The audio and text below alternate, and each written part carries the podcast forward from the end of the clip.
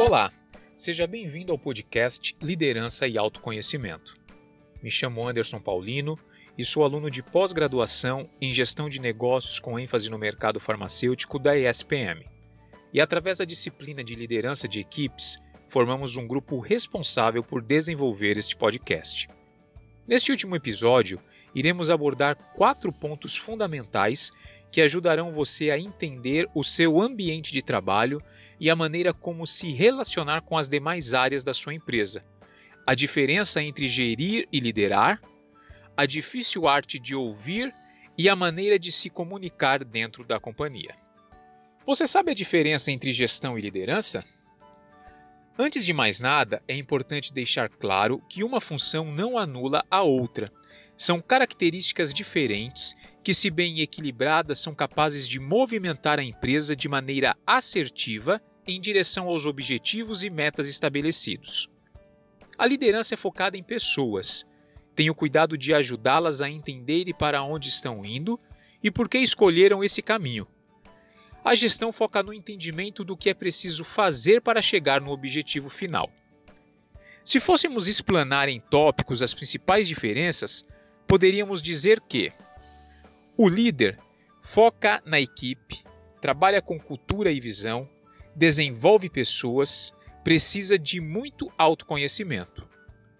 O gestor prioriza a atividade, trabalha com metas, desenvolve processos e precisa de métodos. É importante ressaltar que não é uma tarefa fácil se estabelecer como líder, uma vez que a função é muito focada em pessoas e pessoas não são máquinas. Cada um tem suas emoções, valores, maneiras diferentes de lidar com as situações do dia a dia. Por isso, é fundamental que um líder tenha inteligência emocional e sabedoria para lidar com os diferentes tipos de personalidade. Por conta de tudo isso, a liderança exige muito mais do profissional do que simplesmente o conhecimento técnico na área.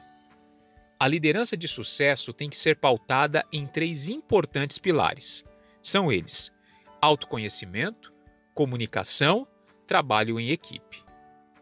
E aí, levando em conta as informações apresentadas, você sabe dizer se está inserido em uma boa liderança?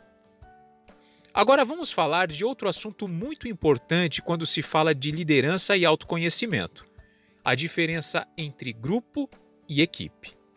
Você já parou para pensar nisso? Saberia distinguir ambos?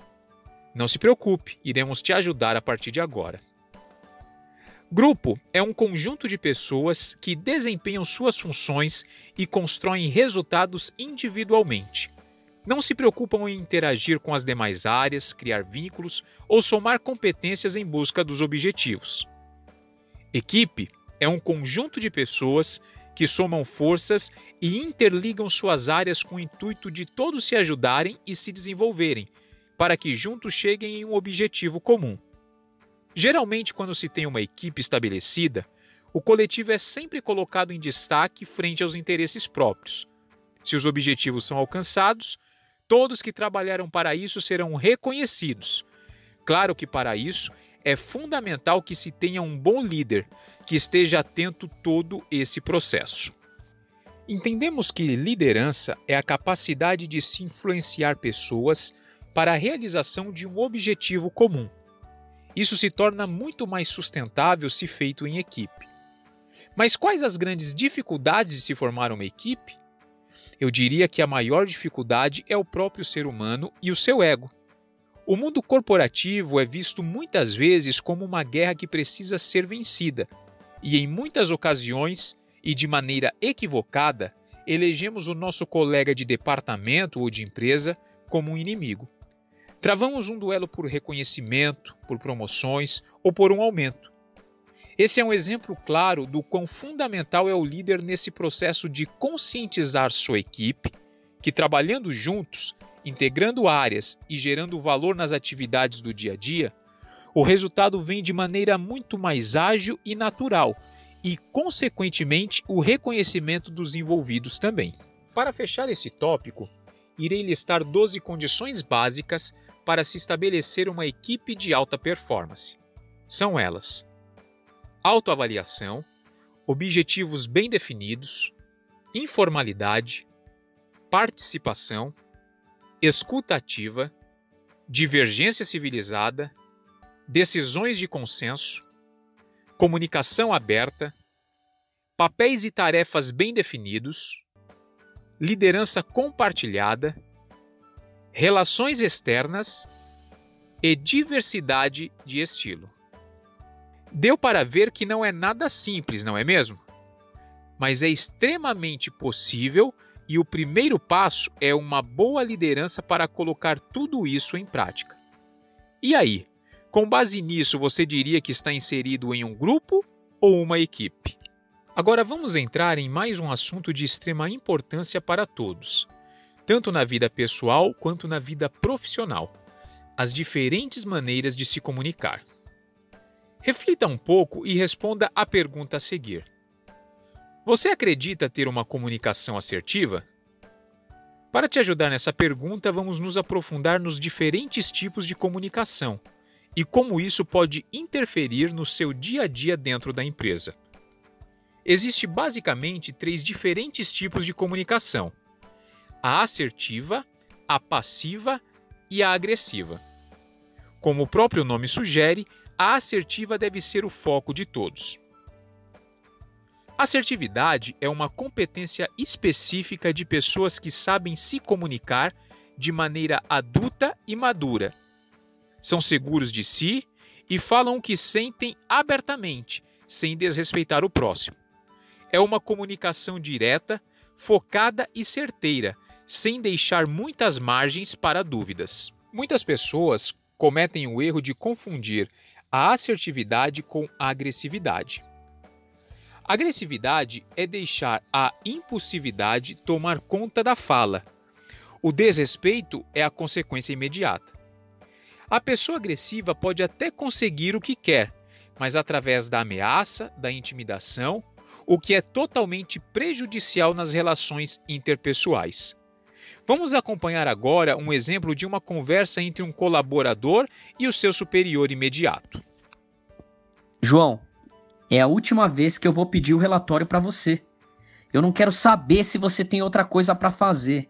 Para o seu bem, eu quero o relatório agora.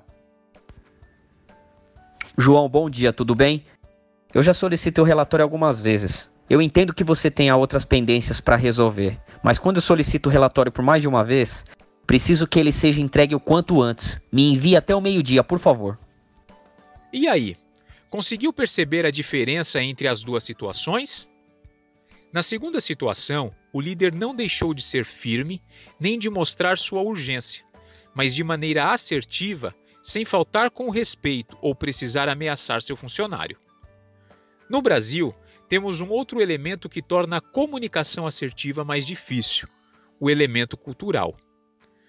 Culturalmente, temos o costume de nos ofendermos mais com situações práticas do dia a dia, o que não acontece com os europeus, por exemplo.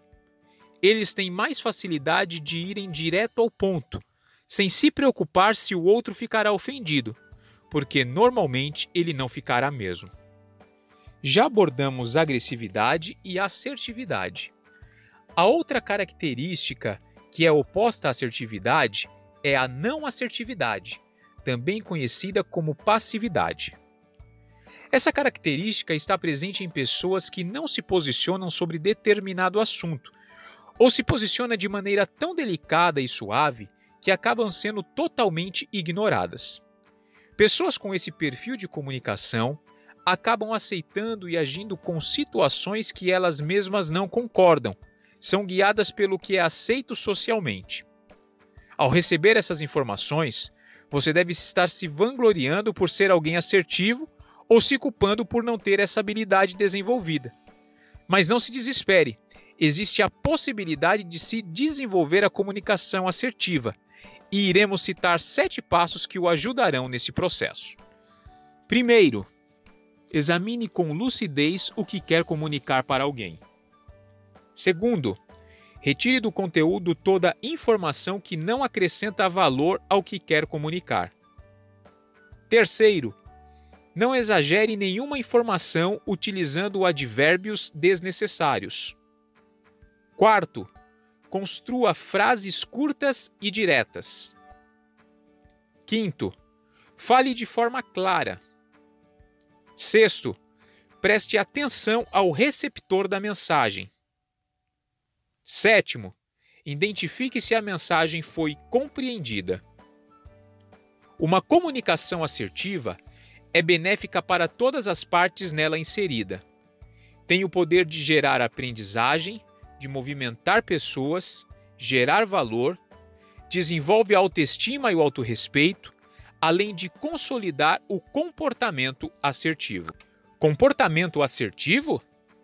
Exato. Não existe apenas a fala assertiva, existe também o comportamento assertivo, que é tão importante quanto. Vou citar agora 11 itens que demonstram um comportamento assertivo.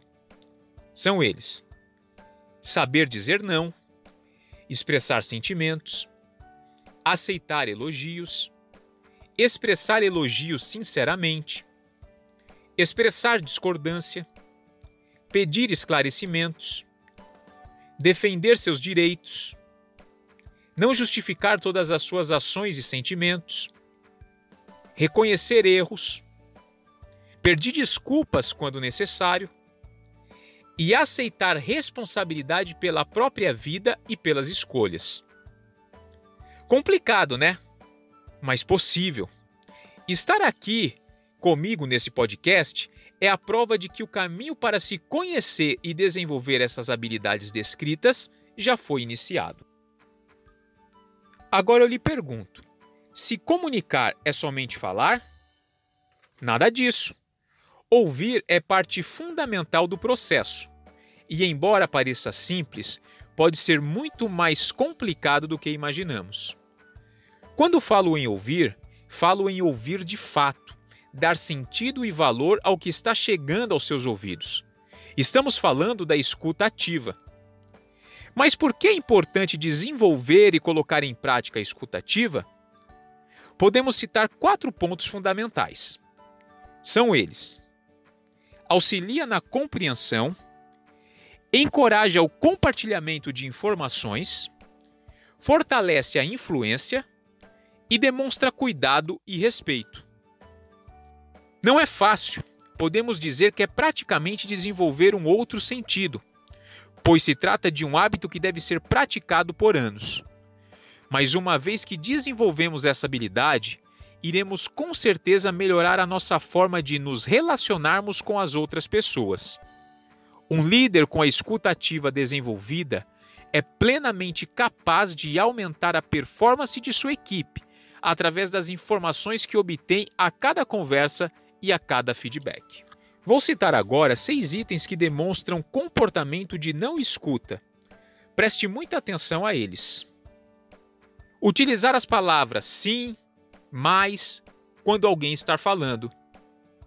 Negar o que foi dito. Dar conselhos. Sentir pena. Culpar. E justificar o que foi dito. Pare de pensar na resposta que você vai dar ao seu interlocutor quando ele estiver falando e procure se conectar com ele. Preste atenção em tudo o que ele está dizendo.